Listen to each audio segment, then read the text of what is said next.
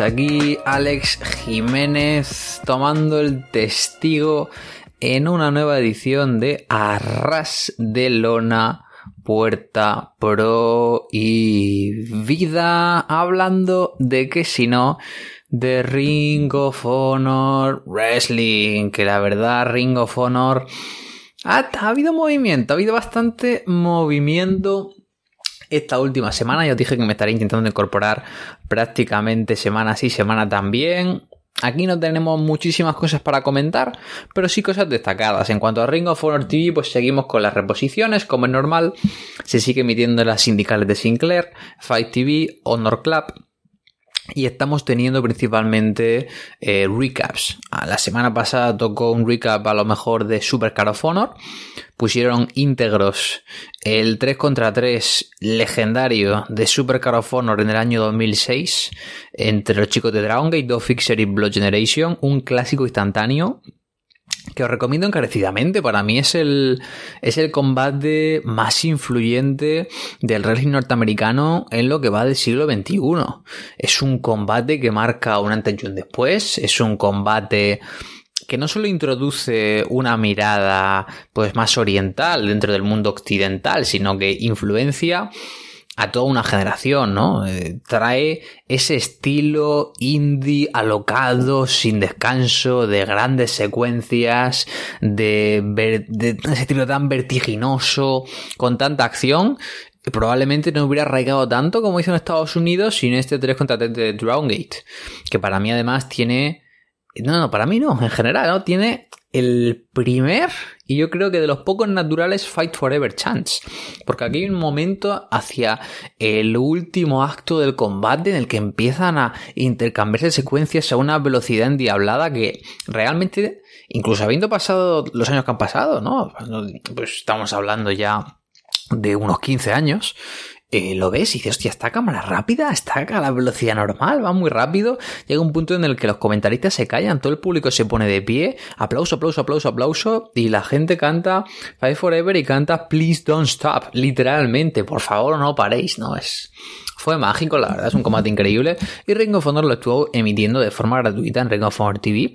Así que lo recomiendo encarecidamente. También emitieron una versión clipeada del último main event de Supercar, que fue ese G1 Supercar ese combate de escaleras entre Matt Skull, Matt Taven y Jay Lisa en el Madison Square Garden fue criticado en su día, ¿no? Por todo eh, la prensa mala, la verdad, ciertamente merecida, de la sección de Ring of Honor en ese show en el Madison Square Garden, pero para mí fue un extra cumplidor, así que lo recomiendo. Y además de ello, pues estuvieron poniendo pequeños resúmenes de todos los main events o combates icónicos de la historia de Supercard of que pues no son pocos. Roderick Strong contra Brian Danielson, Hablamos de Austin Eris contra eh, Nigel McGuinness en 2008.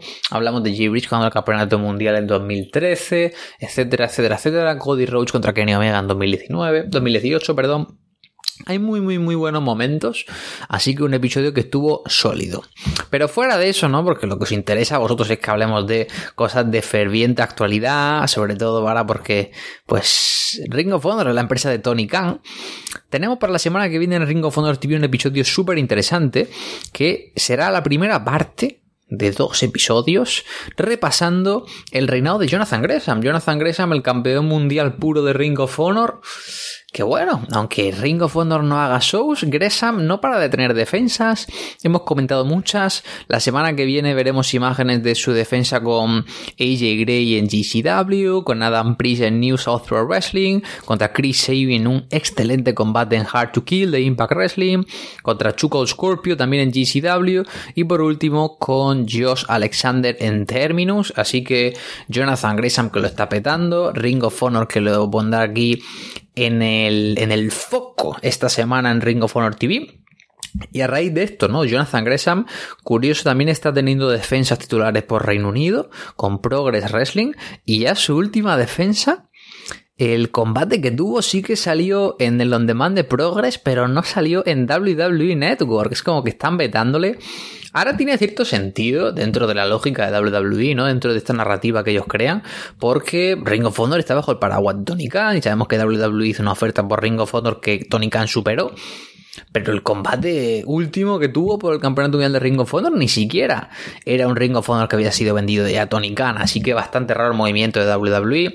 Sobre todo teniendo en cuenta que Jonathan Gresham este, esta semana que viene se estará enfrentando a Cara Noir en uno de los combates más promocionados de Progress en los últimos años.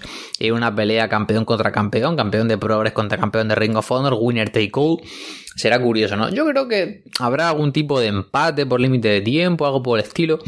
Porque no veo ni a Gresham siendo campeón de Progress, ni veo a Carranoir siendo campeón de Ring of Honor, ¿no? Sobre todo de cara a Super of Honor. Pero lo que está claro es que en WWE Network no se emitirá esta lucha. Un Jonathan Gresham, la verdad, que no deja de viajar por el mundo. Un Jonathan Gresham que está en estado de gracia, que tenía ganas de ser libre, de poder trabajar por el mundo independiente, ya sentado como uno de los grandes luchadores del mundo después de tanto tiempo en la sombra.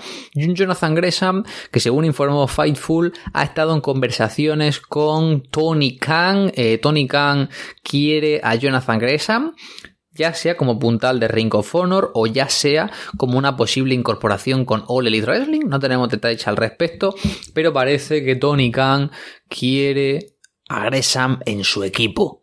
En el primero, en el segundo, eso tendremos que esperar el devenir de las próximas semanas para ver cómo se desarrolla todo. Espero Quiero y deseo que esto acabe con un combate, ya sea en Ring of Honor o en All Elite Wrestling, entre Jonathan Gresham y Brian Danielson antes de que se retire este segundo, porque sería un duelo generacional fantástico que representaría el presente, el pasado y el futuro de una marca con tanta historia y tan influyente como es Ring of Honor Wrestling. Jonathan Gresham, que como sabemos estará definido el campeonato mundial contra Bandido en Super Car of Honor, y por fin tenemos noticias para Super Car of Honor y son muy positivas y es que el show se va a celebrar, va a seguir adelante. Tony Khan ha dicho ya que él no tenía pensado hacer este reboot de Ring of Honor con Super of Honor, pero que bueno, como ya había como unas mil entradas vendidas, como el show quedan dos semanas, a pesar de que vaya a coincidir con Rampage, va a mantener en pie Super of Honor, va a mantener los combates que estaban ya anunciados, es decir,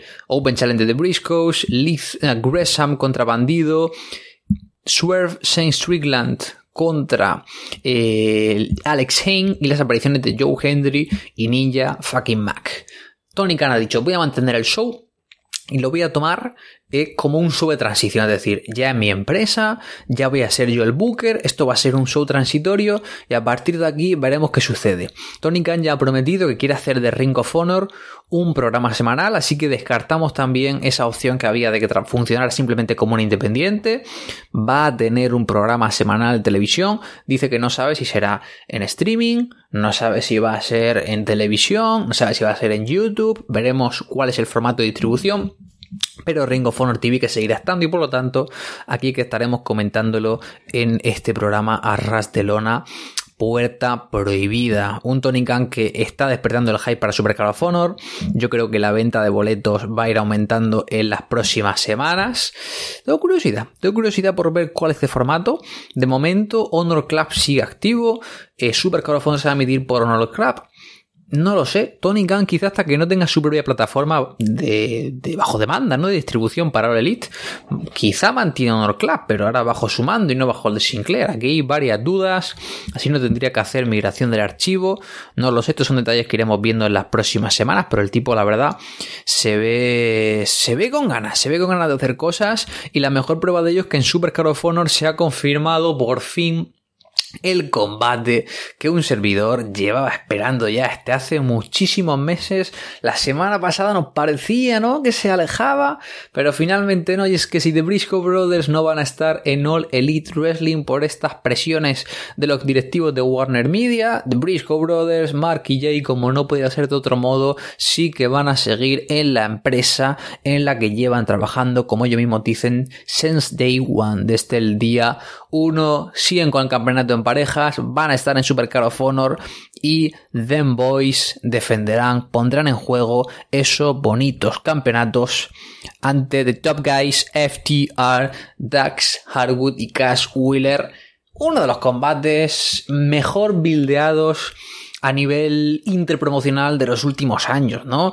Una rivalidad en cierto tono real, ¿no? Entre dos de los mejores tag team de sus respectivas generaciones, que por casualidad del destino han estado en universos, en empresas, en momentos diferentes y nunca habían llegado a coincidir. Empezó su rifirrafa en redes sociales, fue creciendo la especulación, creció la especulación. En Final Battle tuvimos ese esperadísimo careo entre ellos, se especuló con Battle of the Belts, se especuló con GCW en el Hammerstein Ballroom, finalmente tendrá lugar el viernes 1 de abril en el Curtis Cowell Center, Briscoe Brothers contra FTR por los campeonatos mundiales de Ring of Honor en un combate que yo creo que te vende Super Car of Honor al completo. Así que gracias Tony Khan, te va ganando cierto cariño en mi corazón. Además lo anunció el día de mi cumpleaños. Todo fantástico.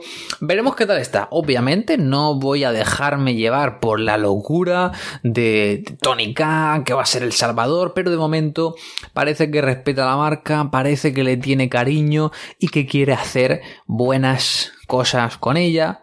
A la vista está este Super Honor que será ese show transitorio a la espera de ver cómo será el nuevo Ring of Honor de Tony Khan. Así que aquí estaremos para comentar la previa de cara a este magno evento. Estaré con Alessandro como siempre haciendo la review en ese fin de semana de WrestleMania. Pues bastante agitado tanto por parte de WWE como parte de la escena independiente. Y lo dicho, con esto termino, os dejo con mi siguiente compañero y nosotros nos vemos la semana que viene aquí hablando, charlando, conversando de Ring of Honor, donde si no, en Arras de Lona, Puerta Prohibida. Muy buenas, soy Cavari y esto es Arras de Lona, Puerta Prohibida. Una semana más estamos con lo mejor de New Japan Strong, la división norteamericana de New Japan Pero Wrestling. Y tenemos cosas que comentar, no solamente del último episodio, sino también de esa cartelera para las próximas grabaciones y algunas luchas confirmadas para próximo show. Así que bueno, empezamos sin más dilación con el, último episodio emitido el pasado sábado 12 de marzo, episodio número 82, correspondiente a Gira Rivals y un, un episodio que bastante divertido, bastante divertido, la verdad. Tuvo su detalle, tuvo sus apuestas, tuvo sus diferentes cosas y Vamos a empezar por el opener, un encuentro entre Kevin Knight y Hikuleo. Esta es una de uno de esos encuentros que me gusta destacar de New Japan Strong porque es algo que no te esperas mucho sobre papel y te termina sorprendiendo gratamente. Kevin Knight, uno de esos talentos del LA yo de bueno, segunda generación, no de esta segunda camada entrenada por Katsuyori Shibata. Y el chico es fantástico, el chico es atlético, tiene intensidad, tiene eh, visión de lo que quiere plantar en ring, es un talento top. En unos años, este es uno de esos talentos por los cuales eh, se pelean otras empresas. Este es uno de esos talentos que otras empresas como WWE le gustaría formar, pero no pueden, a pesar de tener un performance center. Es. Em, de verdad, no quiero hablar mal de, otras empresas, pero es fantástico cómo han formado a este chico. Este encuentro lo, lo representa genial. Eh, desde un primer momento, desde que suena la campana, ¿no? Kevin Knight tiene hambre de, ganar, empieza a atacar, se muestra más rápido, se muestra más y el público eh, está, eh, se enciende con él a la vez que su ofensiva es lo que tú quieres. Y Culeo tiene sus momentos de dominar, pero no se hacen demasiado pesados, no se hacen demasiado em, lastre, cumple bien con su papel de destructor aquí y te aguanta lo, suficiente, nada demasiado loco, nada, no hacen nada que sea em, fuera de, de, lo habitual, ¿no? no hacen ningún movimiento en excesivo complicado, pero te cuenta una historia, ¿no?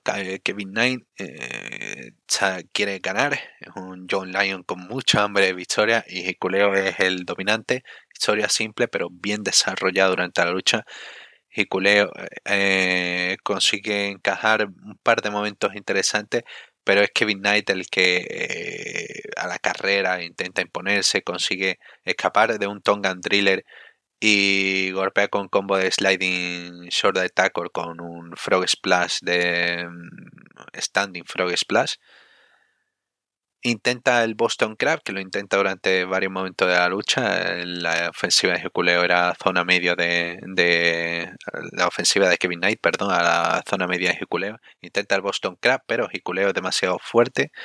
eh, da la escapa de la llave, eh, golpea y termina rematando con el chokeslam para cuenta de 3, menos de 10 minutos, un encuentro muy bien trabajado, intenso, el opener que quiere para un show. Y muy contento con la progresión de Kevin Knight y creo que si tiene alguien que pueda darle intensidad, puede seguir eh, eh, bien el ritmo de una lucha y también tiene su progresión. No, no voy a no voy a desmerecer el trabajo de Herculeo. Para un buen tango hacen falta dos personas, no solamente porque uno sea muy uno lleve la delantera significa que el otro eh, no esté a su nivel, estuvo a la altura de, del encuentro y ya digo, con poco hicieron mucho. Muy buen duelo planteado y recomendación totalmente.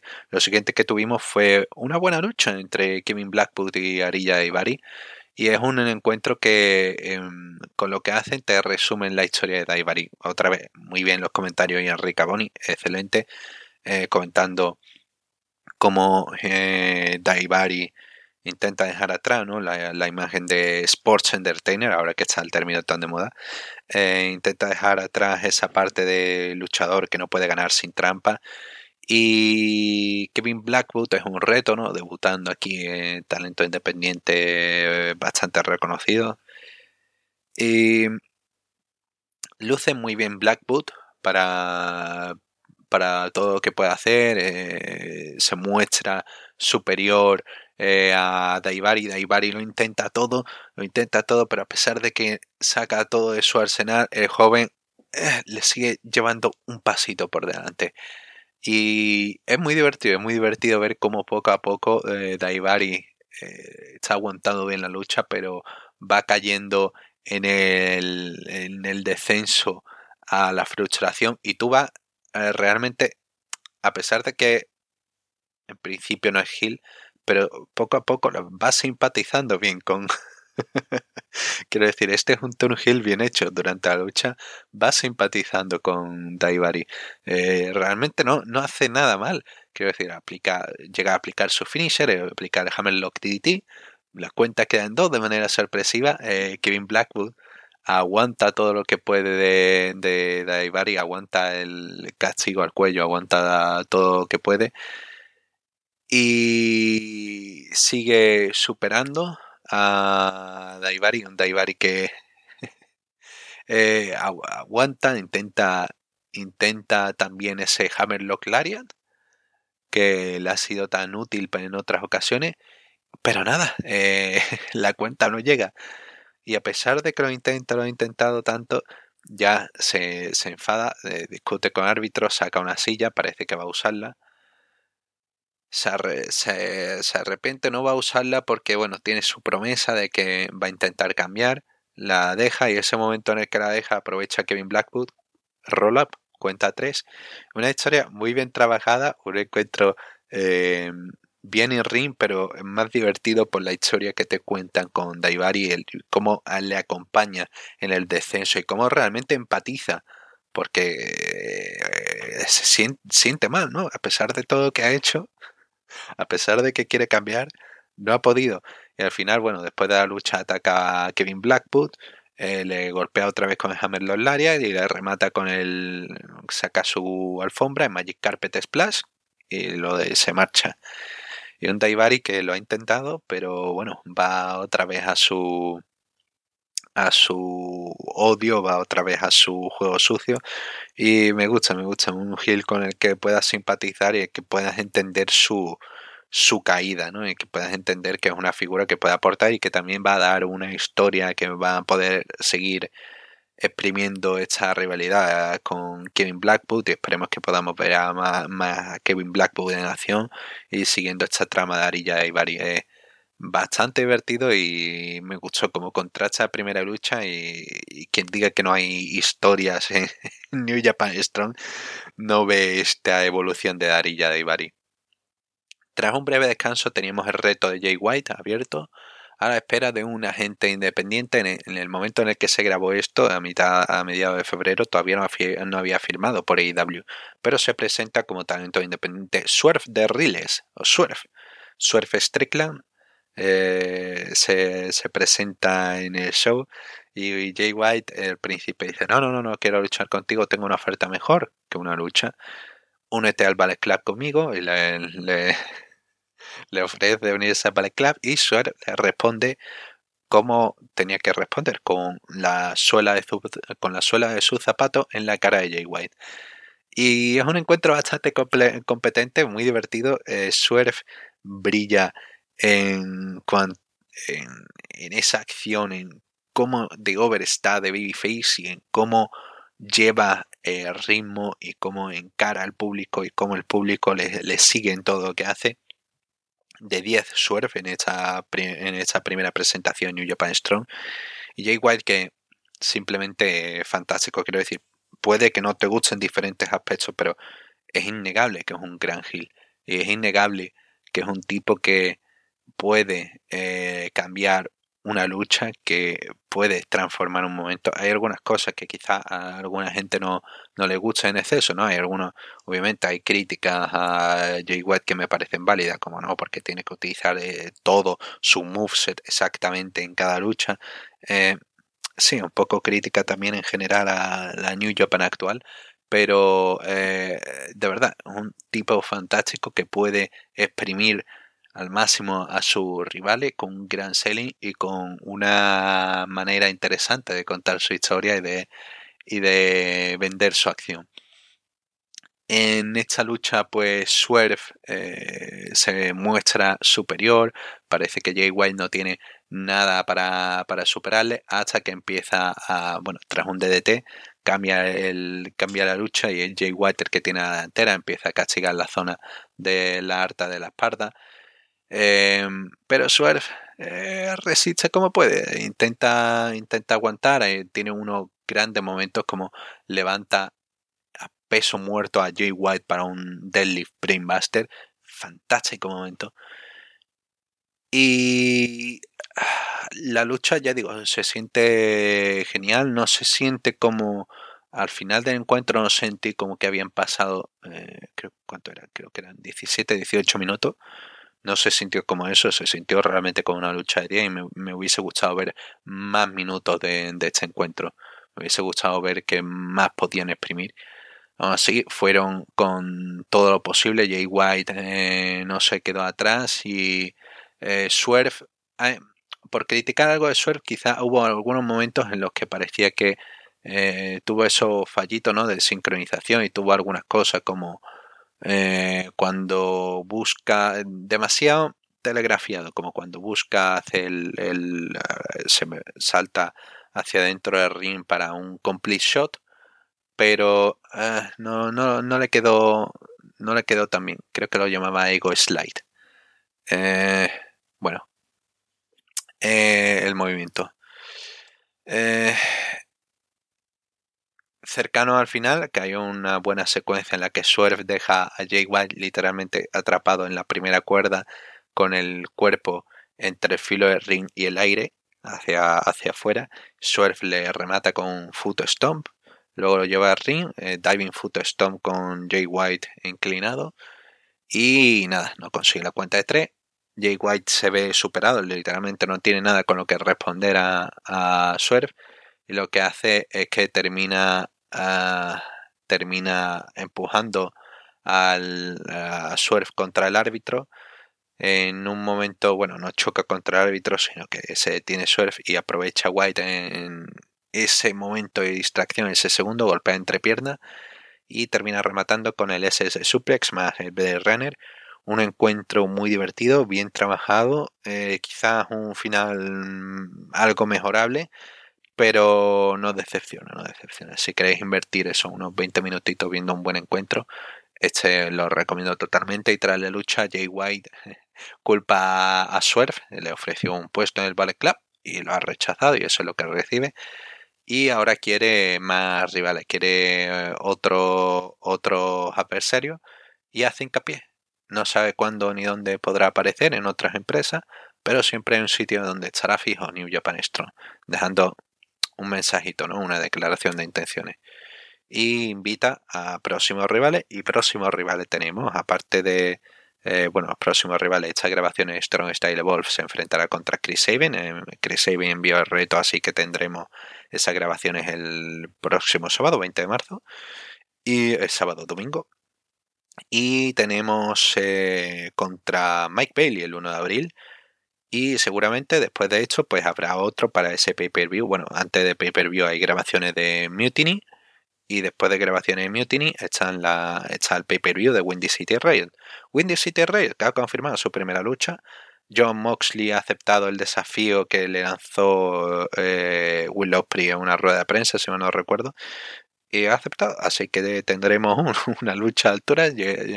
John Moxley contra contra Will Ospreay, un show que ya digo va a estar repleto, va a estar Nagata, va a estar Ishii, va a estar eh, Oka, va a estar Good Brothers, va a estar eh, va a estar Jay White, obviamente va a estar Finn Juice, Jonah, eh, parece que Shane Hayes, Swerve no está confirmado, a ver si lo confirma.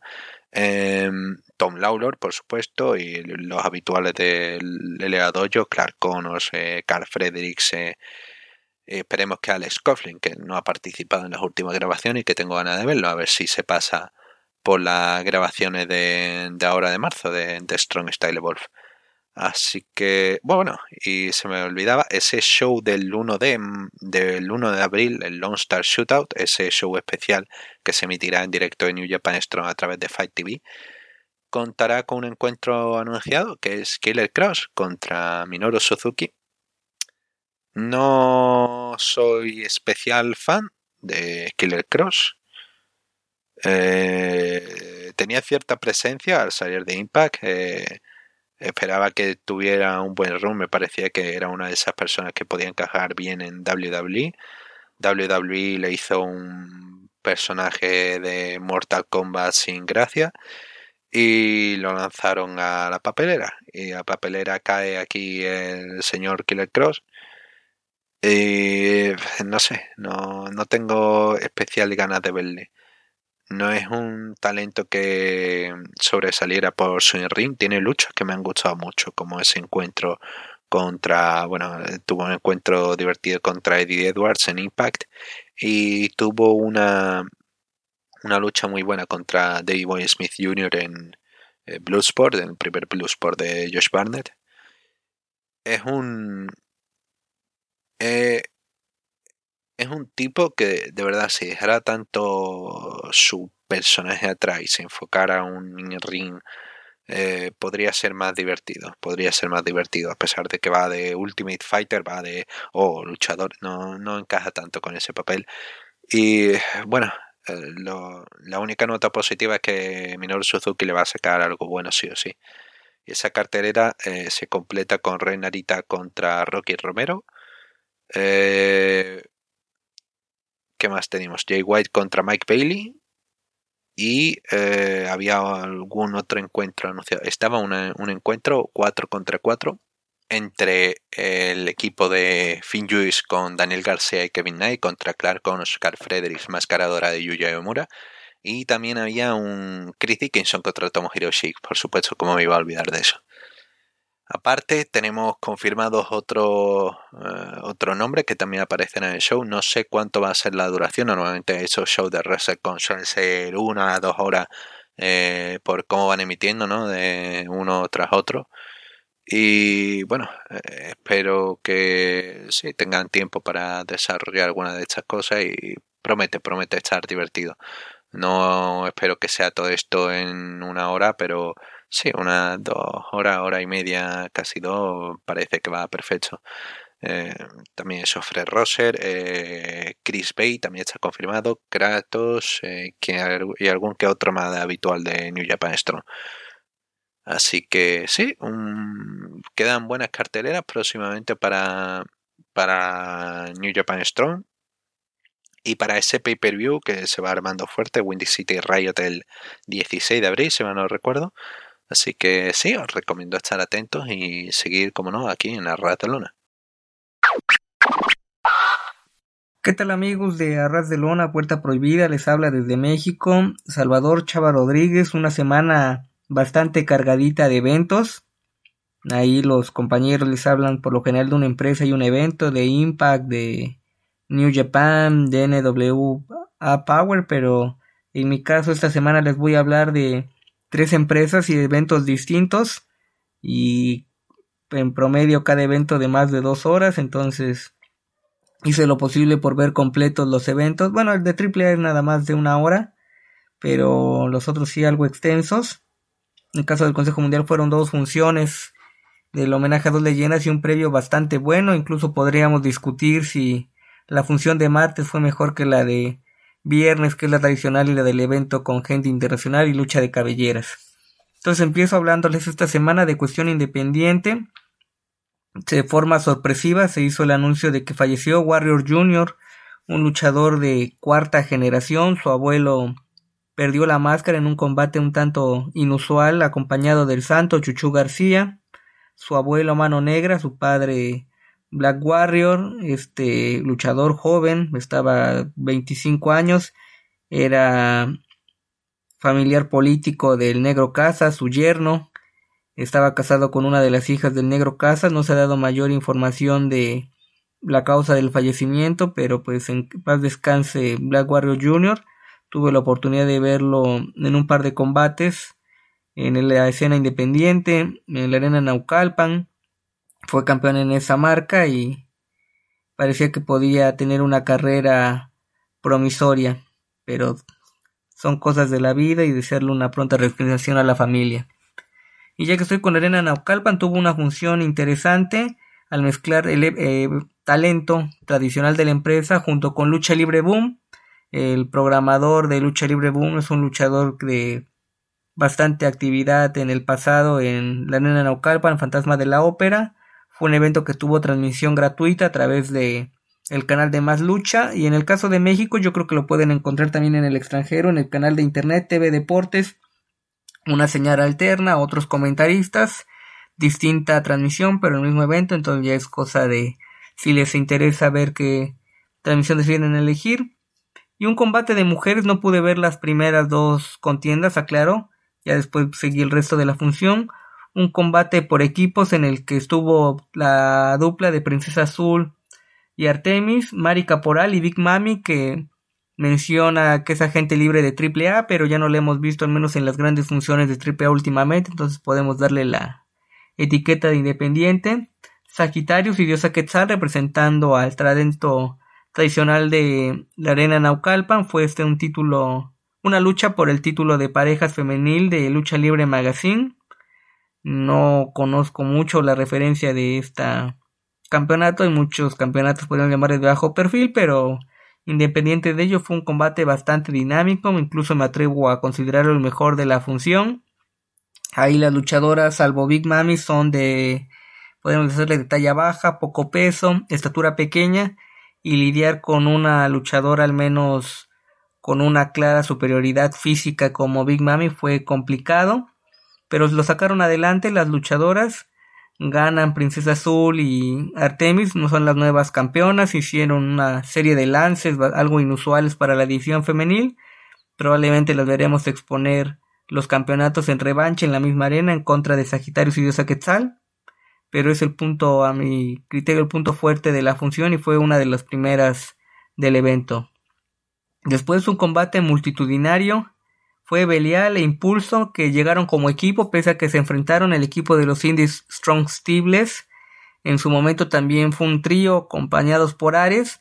Ares que anda por todos lados como independiente con AAA en MLW en Estados Unidos y que deja la sensación de que sus compañeros tendrían que haber llegado a ese nivel o trascendencia, aunque uno lo ve pues desde afuera, ¿no? Hay veces que el ser luchador profesional no te da las garantías para poderte dedicarte de tiempo completo a la actividad y tienen que complementarlo con alguna otra trabajo u oficio, la familia, pese a que creo que tienen las cualidades para trascender en otras marcas de mayor perfil.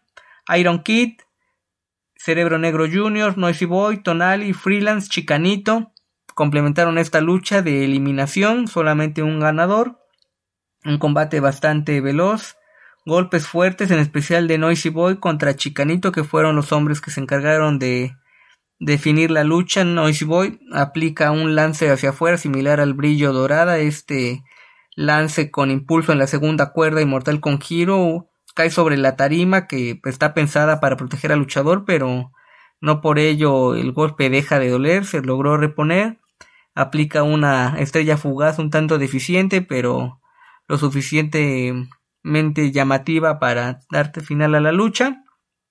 Un triunfo para el hombre de Mexa Wrestling que aunque representa una marca que tradicionalmente se presenta en la arena San Juan Pantitlán, tiene actividad cotidiana en la arena Naucalpan.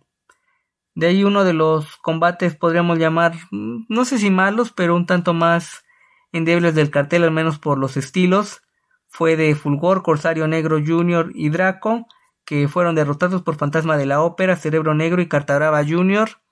Cartaraba Jr. una versión alterna al que trabaja en AAA. Hay ocasiones en que un nombre o personaje se repite en más de una empresa y luego cuesta diferenciarlos.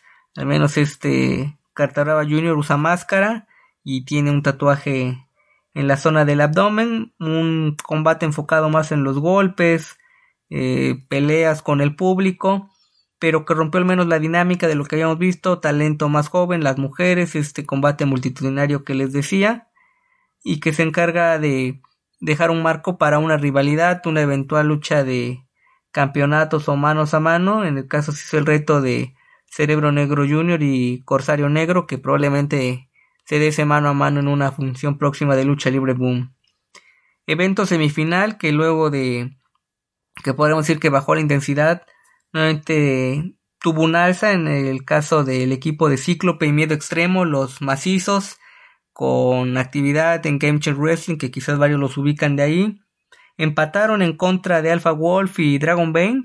Un buen combate donde al menos los golpeadores Wolf y Dragon Bane tuvieron las mejores acciones, lances, golpes. Parecía que podrían llevarse la victoria.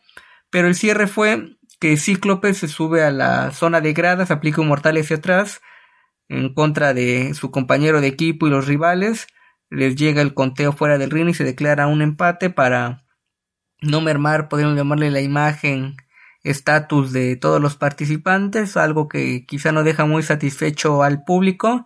Y en el piso que rompió al menos que hasta ese momento se había dado un combate bastante atractivo, buenas acciones, un tanto alejados los macizos de ese estilo extremo que los caracteriza y que también al menos como aficionado dices, bueno, fue el empate, pero sí me motivan a ver una eventual revancha que al menos no tiene fecha próxima posible porque los golpeadores están Dragon Bane y Alpha Wolf tendrán una gira en Japón con Progressive Noah y habrá que ver las agendas cómo les va por Japón. Y el evento estelar fue de leyendas, pero queda claro que los años no pasan en vano. Fuerza Guerrera y Dr. Wagner Jr.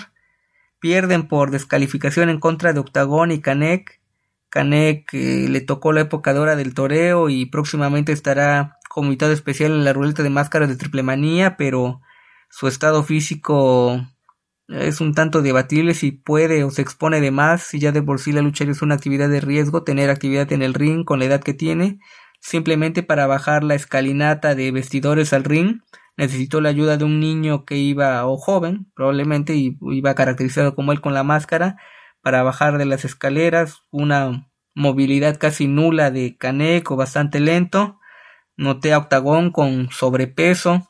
No es algo nuevo, por así decirlo, ya la edad y la veteranía, pero quizá Octagón, digo, estoy especulando, no tengo las pruebas, pero por lo que vi algún problema de salud o alguna reacción a algún medicamento, cortisona o algo que te da un incremento de peso mientras que Fuerza Guerrera y Dr. Wagner, podemos que son luchadores más activos, en mejor forma, pero tratar de acoplarse con unos rivales que no están en condiciones óptimas o idóneas de trabajar es bastante difícil. Incluso luego de un par de acciones era notorio ver a Octagón como ya tenía problemas para respirar, jadeante. Y luego de jugar con el público en cuanto a las reacciones, una serie de golpes, aplica Dr. Wagner un faula Kanek y termina la lucha por descalificación. Todavía Kanek retó un mano a mano a Wagner, que yo creo que a estas alturas sería un tanto innecesario, pese a que Kanek va a tener bastante actividad, al menos por lo que tiene programado a corto plazo previo a lo que será su combate en contra de Psycho Clown en AAA, en una de las sesiones Triple Manía, que dejen que pensar cómo podrán sacar adelante ese combate, quizá con intervenciones o a ver qué se sacan de la manga AAA, porque es evidente que Kanek pues ya no está en lo que fue su mejor época en el toreo. Pasamos a AAA, nuevo contenido, al menos en televisión. Y quiero hacer un paréntesis por un evento que pueden encontrar en la plataforma de Fight TV de, Show Center en Monterrey. Tuvo buenos comentarios de lo destacado la invasión de o la aparente invasión de Riot a AAA.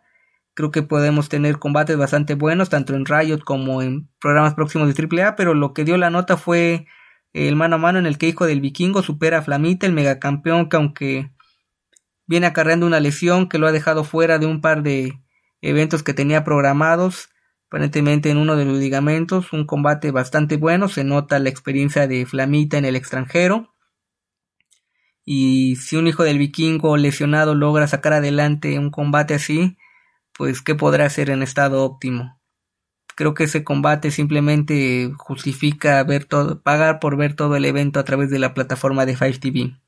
Y en el programa semanal, grabaciones de lo que se hizo en Tamaulipas luego de que alargaron hasta donde pudieron el material de Rey de Reyes en un combate multitudinario Argenis, derrota a Maravilla, dinámico, que fue su presentación oficial en televisión con AAA, aunque ya ha trabajado previamente con el talento de la empresa, Parca Negra y Drago Kid, Drago Kid que se llevó golpes bastante fuertes, un movimiento spot, sacando un poquito el lenguaje del wrestling hacia afuera del ring, se queda corto para aplicar unas tijeras, un tremendo golpe y luego en el ring eh, Maravilla aplica un suplex alemán bastante fuerte.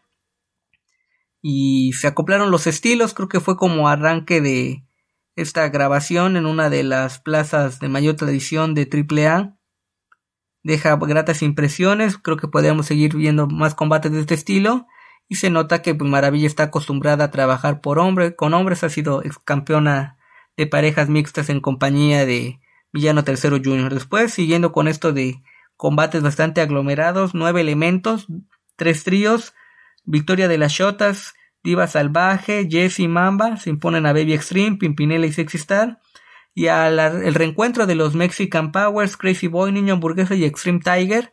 Extreme Tiger que la última incursión, y se las comenté aquí en este espacio a principios de año, fue en las grabaciones que tuvo, que tuvo MLW en Tijuana como parte de este concepto de Azteca Underground. También un combate bueno, obviamente sacando parte de esto de la cuestión de los exóticos y la dinámica, pero se agradece este tipo de combates, la variedad de los estilos. No sé si podría catalogarlo tan bueno como el de inicio, a pesar de lo accidentado de los golpes de Drago Kid, pero dejó el ambiente listo para lo que fue el evento estelar. La empresa Diamante Azul, Puma King y Samadoni son los nuevos campeones mundiales de tríos de AAA al superar Rey Escorpión, Tauros y Villano Tercero Junior. Luego de esa lucha caótica en Rey de Reyes que no se veía eh, cierta coordinación entre los participantes. La empresa tiene su mejor presentación a la fecha desde que se integraron como equipo formal a AAA y un Samadonis que sorprende un hombre de su estatura, corpulencia, creo que fácil tiene dos metros o se acerca a los dos metros y aplicando un mortal hacia atrás con apoyo de villano tercero, plancha de 450 grados. No sé si era lo más idóneo darle los campeonatos, yo creo que quizás se podría haber apostado por la nueva generación Dinamita. Una discusión personal, pero en general un programa televisivo que vale la pena el tiempo y próximamente podrán verlo completo en las redes sociales de AAA o si lo buscan a mayor detalle en alguna otra plataforma. Mi cierro esta semana con el Consejo Mundial tuvo dos funciones destacadas, una gratuita que es de la primera que les voy a hablar a través del canal de Marca Claro en YouTube, transmisión al menos en este caso en vivo gratuita, el pasado martes 7 de la noche. Me voy a ir rápido, pero creo que resumiéndolo fue una de las mejores funciones que ha tenido el Consejo Mundial en el año, si no es que la mejor, o de lo que he podido ver hasta el mes de marzo, ya casi llegando a la segunda parte del mes. Chamuel retiene el campeonato de los micros en contra de uno de los micro gemelos Diablo. Sorprendente lo que hace el micro gemelo Diablo, me recordó un poquito a lo que hacía Mascarita Sagrada, la versión que luego se fue a WWE como el Torito, con lances, aunque es de la visión micro, un poco más alto, brazos más largos que el Mascarita, entonces aparte del trabajo de gimnasio, dedicación, aplicando lances hacia afuera del ring, rebotando en las cuerdas, y Chamuel tratan, eh, mostrándose como campeón, gana mediante rendición y combate de la noche, a fin de cuentas la victoria que logra sacar Chamuel en contra del micro gemelo Diablo y lo mejor del día. Después un combate que parecía de relleno, pero que resultó bastante bueno entre rudos. Hijo del villano tercero, misterioso Yokumura, derrotan a Akuma, Dark Magic, que se ha acoplado a la perfección al grupo de la Ola Negra y Espanto Junior. Creo que probablemente veremos una revancha y villano hijo del villano tercero sigue en un plan destacado para recibir oportunidades en la empresa. De ahí vino un mini torneo de una noche para sacar a un nuevo campeón mundial ligero, la campal y luego manos a manos de eliminación directa hasta encontrar un campeón, gente que trabaja cotidianamente en la Arena México de pesos ligeros, participaron un par de elementos representando a la Arena de Jalisco donde tiene entrenamiento, este gimnasio de preparación de elementos del Consejo Mundial junto con Puebla y ya mencionado Jalisco, Adrenalina y Fantástico en lo que fue la final Estigma derrota al Suicida, Suicida que tiene este cambio de personaje relativamente reciente, anteriormente era Sonic. Stigma, 12 años de trayectoria en la empresa, tiene su primer gran éxito al llevarse el campeonato mundial ligero, manos a mano cortos, pero de buena calidad en general. Obviamente la final tenía que ser el de un poquito mayor duración y los lances, un Stigma se llevó un Spanish Fly como parte del torneo hacia fuera del ring, un movimiento que difícilmente lo vemos o pocas veces en la Arena México, logra reponerse y llevarse el cinturón, y como cierre Star Junior, Titán y Volador superan a los gemelos Diablo y Sagrado, a tres caídas, un combate decente, un cierre bueno, pero un tanto por debajo por lo que habíamos visto ya con la defensa de Chamuel y la definición por el campeonato mundial ligero. Y el homenaje a dos leyendas, una de las funciones principales del año, tiene unos minutos que acaba de concluir al momento en el que estoy haciendo mi colaboración de esta semana para abrir los ligeros como una especie de complemento de lo que fue el tono que le mencioné de martes. Esto lo publiqué en redes, pero aquí en este espacio lo, se los comparto nuevamente. Agradecer al compañero Alessandro Leonardo, uno de los eh, elementos básicos para este podcast de Arras de Lona que me ayudó para poder seguir la transmisión del homenaje a dos leyendas. Robin Eléctrico y Halcón Suriano Jr. derrotan a Cachorro, Panterita del Ring y Suicida. Buena dinámica, el combate empezó un poco lento. A diferencia de otras ocasiones, Panterita del Ring tuvo un par de fallas en su accionar, pero logró reponerse. Finalmente Robin con un Tiger Driver se encarga de vencer a Panterita del Ring y deja el ambiente listo para una función que al menos a la distancia tuvo una respuesta favorable del público y eso motiva a los luchadores. Después Negro Casas derrota a Templario en un mano a mano a tres caídas apresurado porque se nota la cuestión de acoplarse a los tiempos por la transmisión para plataformas, para televisión, aunque luego es en diferido. Y también comentarles como aficionado que muchas veces el público llega a través de transporte público, pero si la función se hace más larga de lo normal, ya este transporte público deja de operar, entonces los aficionados por las distancias de ser una metrópoli tan grande como Ciudad de México prefieren retirarse antes de que acabe la función para lograr todavía ir a sus destinos en transporte público, entonces aceleran un poco la dinámica. Combate de menos a más, recurriendo un poco al hogar común. Negro es un veterano que se mantiene en gran forma, un tanto polémico el cierre porque Templario se quejó de un toque de espaldas un tanto rápido por parte del referee, pero Negro Casas no perdió oportunidad, nuevamente un toque de espaldas y se lleva la victoria. Creo que vendremos una revancha a corto plazo y pasan los años y el público sigue respondiendo a lo Negro Casas. De ahí vino una serie de combates rápidos para definir qué equipo de mujeres se enfrentaría Máscara contra Cabellera. Marcela y Metallica derrotan a Reina Isis y Vaquerita. el mejor combate de la velada. Por momentos parecía que Reina Isis y Vaquerita, que eran las favoritas de enfrentarse en máscara contra cabellera, iban a dar la sorpresa y enviar a Metallica y a Marcela, que aunque no usa máscara, entró con una capucha similar a la de su compañera de ocasión. Me gustó la imagen, al menos que presentó Marcela, pero eso no fue impedimento para superar Reina Isis y a Vaquerita. Después, en un mano a mano, ya de apuestas, Reina Isis se encarga de vencer a Vaquerita con una variante de quebradora. Combate equilibrado. Y obviamente, al menos en cuestión de la pandemia, sin menospreciar el trabajo de las mujeres, pues creo que alguna máscara cabellera, sin importar género, división de la marca de alto perfil, no es tan sencillo que se dé por estas cuestiones de un aforo limitado en las arenas, eh, las transmisiones en línea que eh, difícilmente van a dar los números de qué tan redituable es. Entonces, hasta que no se solucione eso, se llegue a lo que podemos llamar una normalidad, no veremos una, o me atrevo a pensar, no veremos una lucha de apuesta de alto perfil. Pierde la cabellera vaquerita, también en la Arena México hace unos años había perdido la máscara y Reina Isis que le da realce a su carrera y personaje. Mencionar que hasta hace un par de meses era campeona nacional femenil, título que perdió en un martes en contra de Dar Silueta. Así que esto le da auge en su carrera y la pone como posible candidata a una revancha en contra de Dar Silueta.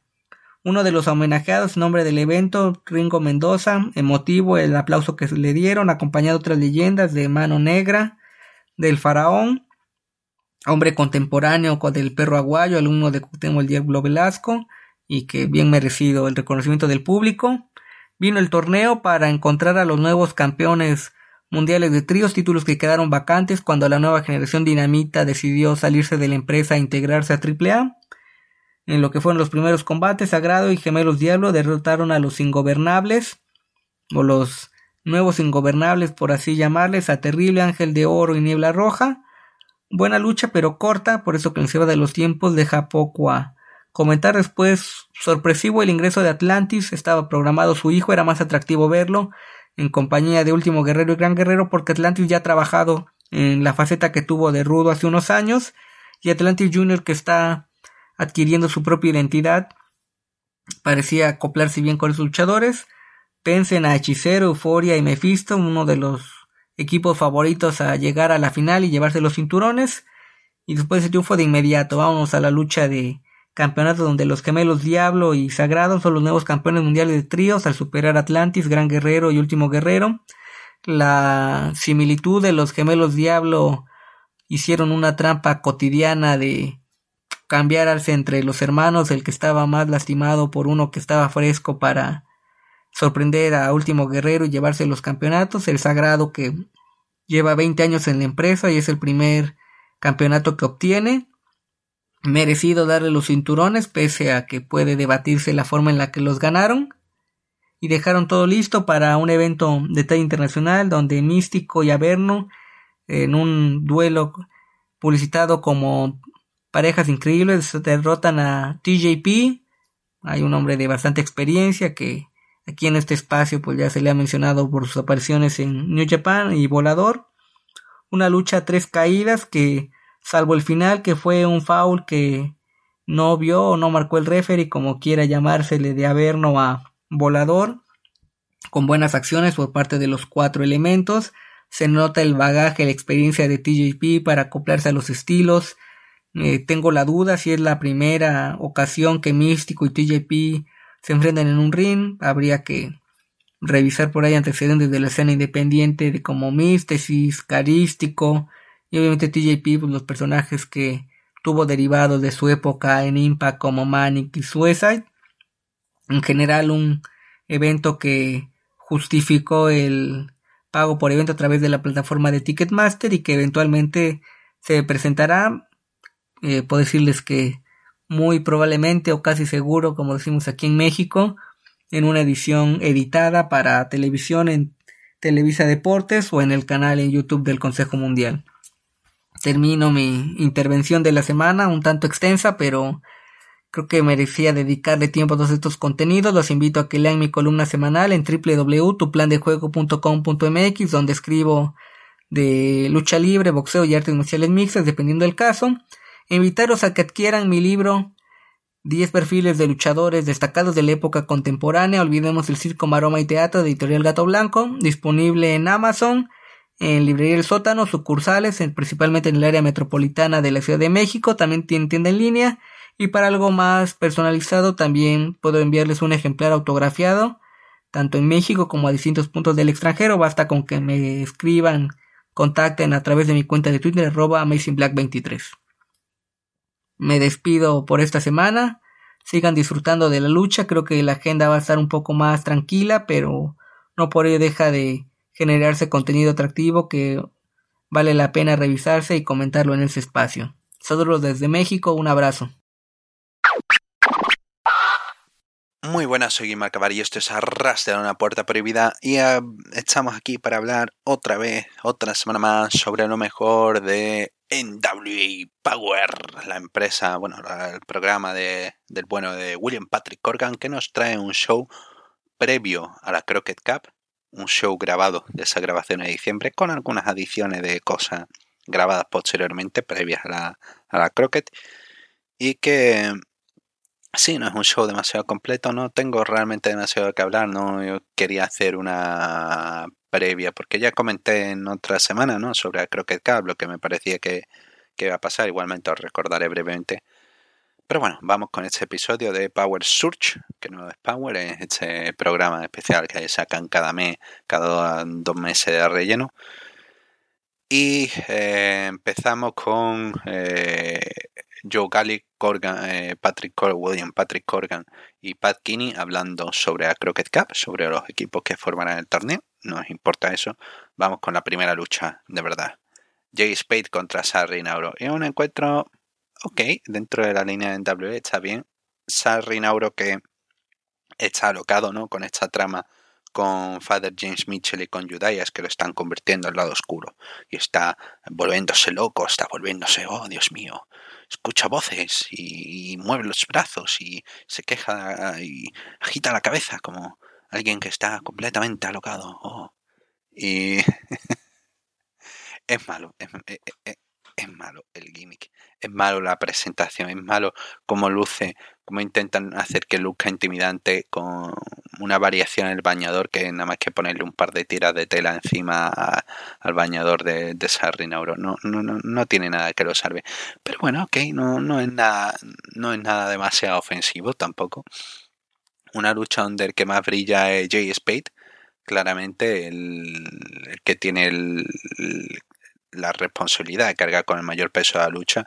Y Sal pues bueno hace lo que puede con su gimmick eh, morder e intentar atacar a los dedos una cosa muy de, de villano de villano que no, no no va perseguido por el FBI pero de villano.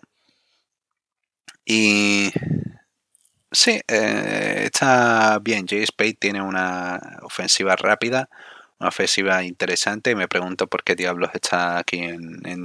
Pero bueno, eh, precisamente el, anti-espíritu en WI, ¿no? Pero bueno, eh, en WI acepta diferentes cosas y aquí está, representante de algo que no creo que encaje o que otras personas en WI lo mirarán con malos ojos. Pero sí, un tipo interesante de seguir, Jay Spade. Eh, tiene una ofensiva divertida y puede enganchar bien con la gente. Al final, Rinauro consigue estampar a su rival contra la esquina tras atacarle a esos dedos que tenía dañado a su rival. Sal corre de esquina a esquina para rematar a, a su oponente, pero Jay Spade se aparta deja que se choque Sal contra esquina y aplica un Spinebuster para la cuenta de 3. Jay Spade consigue victoria y Sal Rinauro queda alocado, queda completamente fuera de sí, agitando la cabeza. lo que puede con el gimmick, no, no tiene más. El personaje no da más para sí.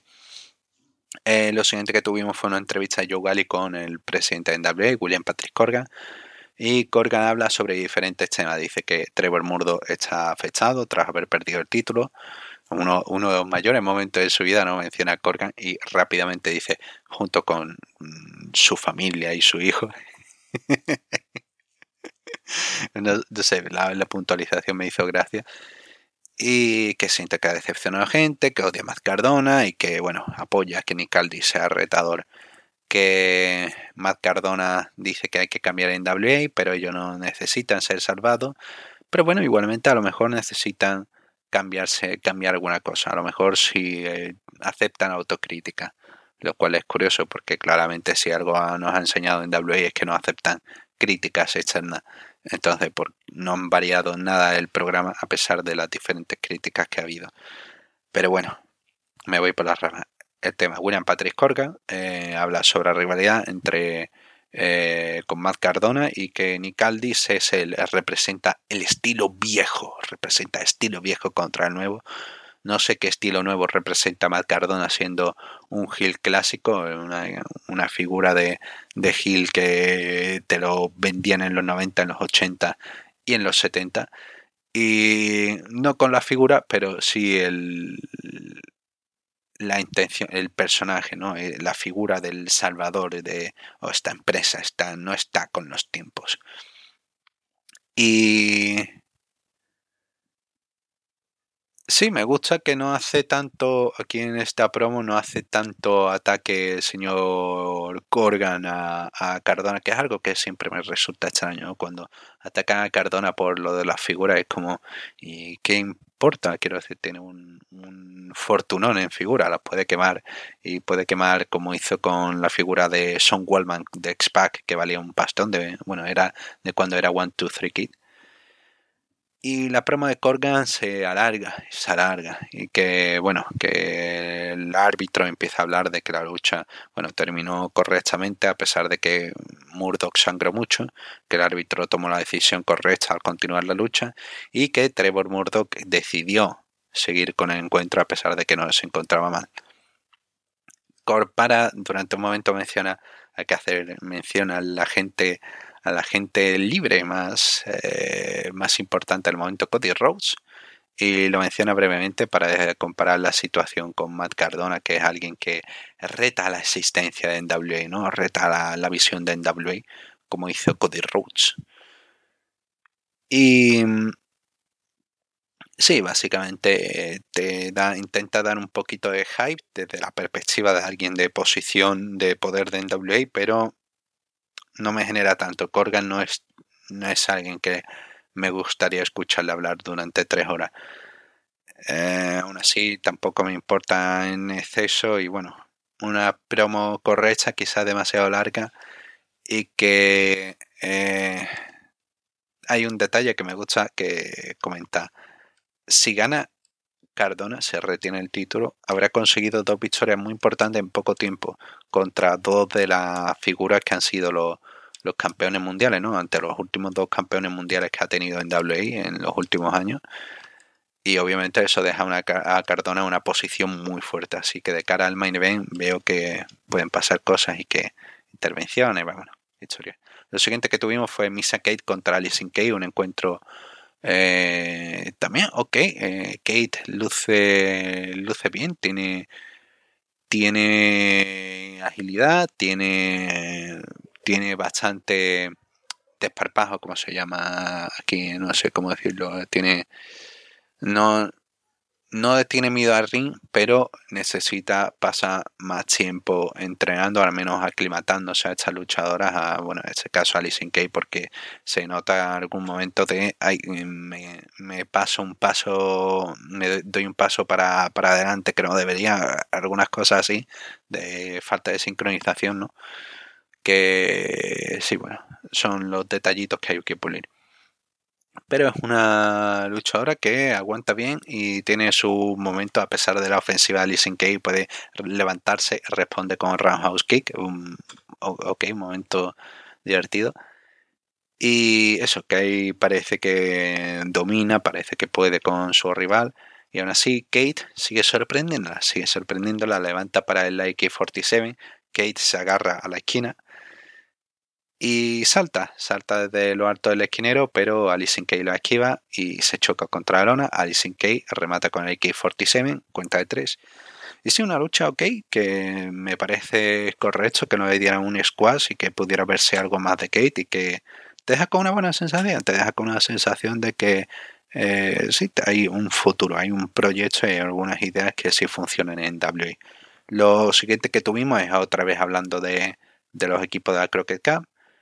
Y mm, tras ello un breve paso con los, los fixers, que son literalmente se roban la se roban la cámara cada vez que aparecen con esa parte. Eh, AJ Bradley hablando, no, derrotamos de OGK, pero no importa, no nos importa ninguno de los rivales, vamos a, arreglar la división por pareja, vamos a acabar con The British Invasion, no son nadie, y mientras tanto está eh, con su momento de locura de soltando cosas y, y Bradley se para cada dos por tres a mirar a su compañero, no, no estamos hablando de eso, eh, no estamos...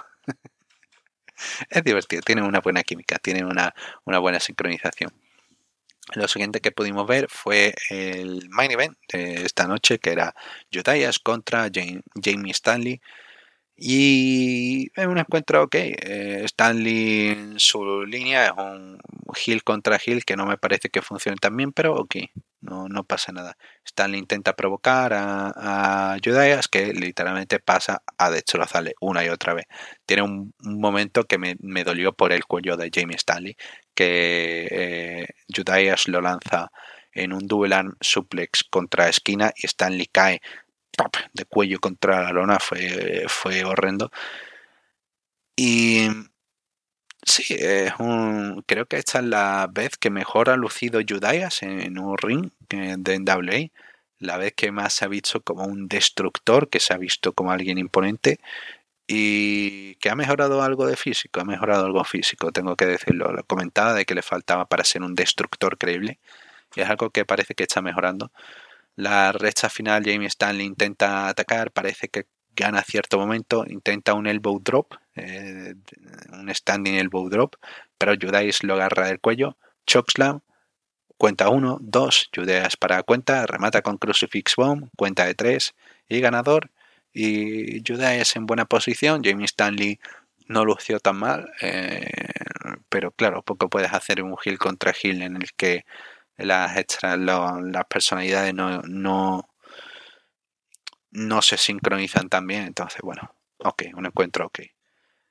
Lo último que tuvimos fue momento hype del show con esa entrevista con Nick Aldis y Matt Cardona de cara a Crockett Cup, en la que Aldis está enfadado, está enfadado con Cardona porque Cardona dice, ¿no? Eh, empieza a hablar sobre Trevor Murdo, de que eh, fue la lucha más difícil de su vida y que, bueno, él se compara brevemente con Harley Rey, sabiendo que es alguien, él era el mentor y una figura importante para tanto para Trevor Murdoch como para Nick Aldis, y Aldis se, empieza a calentar, ¿no? Empieza a calentar y dice que le dio tiempo a, a para evaluarle, no quería juzgarle de principio, y que también se echó para atrás ah, para darle espacio a Trevor Murdoch como campeón, todo el centro de atención. Y Cardona empezó a decir locura, empezó a decir que necesitaba salvar a NWA y aquí hay un punto que me hace mucha gracia la argumentación de Aldi. Dice, no, cuando empezamos, cuando volvimos a empezar con la empresa, solamente éramos yo, yo, eh, Timmy Storm y yo, solamente éramos dos personas. Ahora nos va bien y ahora todos los ex WWE, oh, quieren tener su momento aquí, quieren decir, quieren, creen que pueden aportar algo, creen que pueden aprovecharse de NWA. Es como, tío, es NWA, ¿quién se va a aprovechar de eso? está bien que tengas estima por lo que, por tu trabajo, por lo que estás levantando, pero por el amor de Dios, quien, como si esto fuese la, oportunidad, ¿no? De, de, llegar a estrellato, ¿no, tío? Ser realista en NWA. Eh, por mucho que el campeonato lo haya llevado Harley Ray, Dusty Rose, Rick Flair, eh, por mucho que lo haya llevado gente eh, estable, quiere decir eh, no está, no es una empresa de primera fila, de segunda, de tercera, ni de cuarta, de quinta, sexta, a lo mejor de manera optimista. Y bueno, se queja de que Matt Cardona es alguien un payaso que eh, no merece el legado del título, que es un privilegiado y que quiere ganarle una lucha justa, sin trampa, y que demuestre más Cardona que es capaz de Cardona. Bueno, se queja de, de Nicaldi de que todo el mundo conspiración, otro con conspiración. En W no tiene otra idea más que hacer la, idea de conspiración. Oh, están contra mí, o están contra mí. Lo repitió Nicaldis, no llevó a nada, más que a un careo entre Nicaldis y Billy Corgan. Lo repitió, lo sigue repitiendo eh, Jack Stein, lo repitió eh, Tom Latimer con Camille, lo repite Chris Adonis y no lleva ninguno a nada. Y ahora Cardona, pues nada, conspiración también está en su contra y que necesita un árbitro invitado que haga la lucha justa. Ese árbitro invitado sabemos que es Jeff Jarrett. Así que una promo que a pesar de tener sus puntos con los que eh, choco, pero eh, bastante divertida y que sirve para venderte eso. Y sí, a modo de, previa, ya digo, la Crockett Cup parece interesante y creo que no hice predicciones, pero bueno, vamos a hacerlas rápido. Sobre el torneo, sobre la Crockett, tengo dos favoritos. Eh, uno son los Briscoe, que me parecen que eh, es algo que le vendría muy bien a NWA y sobre todo para tener unos rivales de altura, ¿no? Para eh, los campeonatos mundiales por pareja, para darle los títulos. O eso, o Dien, que han quedado ahí ahí, que siempre han estado cerca, que han estado ahí luciendo bien y que me parece que es hora de que Dien tengan los, títulos por, pareja. Eh, ¿Qué más? ¿Qué más? ¿Qué más? Eh, campeonato mm, campeonato peso junior, que mi apuesta era o Darius Lojar o Colby Corino, Ostinari no está en la forma que se necesita para el título y Omiside eh, mejor que este tras en otras cosas, así que Lockhart que es el futuro y Colby Corino me parece que por el bien del campeonato y por la trayectoria de Colby, el Colby debería llevarse el título. D-Hex la veo reteniendo fácilmente ante Pretty Power, ante Kenzie Page y la Envy, un equipo joven con potencial, pero que no están todavía ahí. Eh, Anthony Mayweather contra Jack Stein, creo que Mayweather va a retener, pero claro, la quieren poner over a Dane, así que a lo mejor le dan el cinturón, bueno, no sé. Tyrus contra Ronnie Mac, creo que Tyrus va a...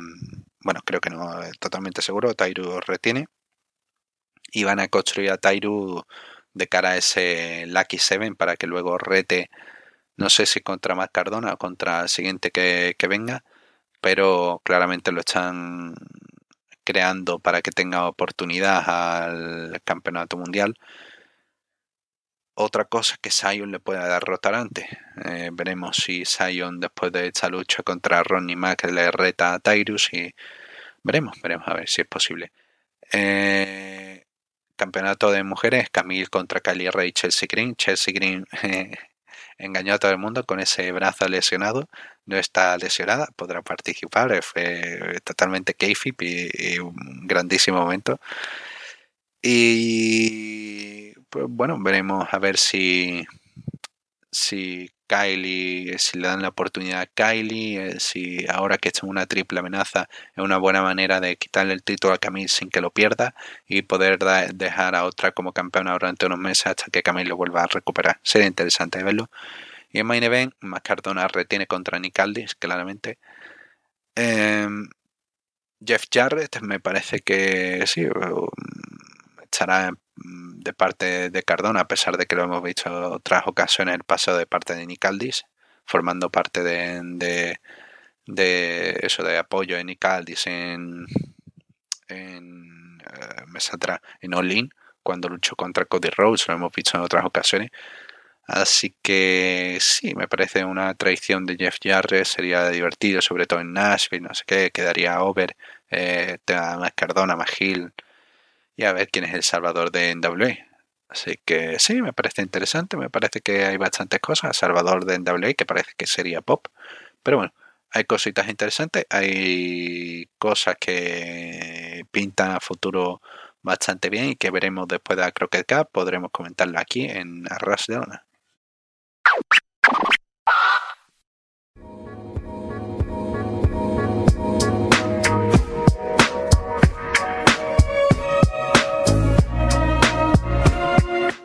Yo amo a Rick Steiner. A mí me encantan los Steiner. Es otra vez el momento de apreciación semanal de los Steiner, señores. En, siempre es el momento de apreciación semanal de, los Steiner. Sobre todo cuando estamos viendo eh, 2.0, ¿no? Braun Breaker sigue cargando ahí el legado. Le dije Braun Breaker, discúlpenme. Quise decir Bronson Steiner está cargando ahí el legado. Venía, o sea, qué nombre tan feo, pero bueno. Bronson Steiner está ahí cargando el legado Si de los su padre. Hall of Fame, ¿le cambiarán el nombre? O sea, te imaginas, los Breakers, Scott Breaker Yo decía, y pero si ponen a, los, a los Steiners en el Hall of Fame, si le van a cambiar el nombre a Braun Breaker. No, pero ahora que me lo dices así, sería genial. ¿no? Ah. Salen Scott Breaker y Rick Breaker al Hall of Fame. como la gran carrera de los hermanos Breakers, también conocidos como los Steiner. Ah, bueno, no sabía yo que también eran conocidos así.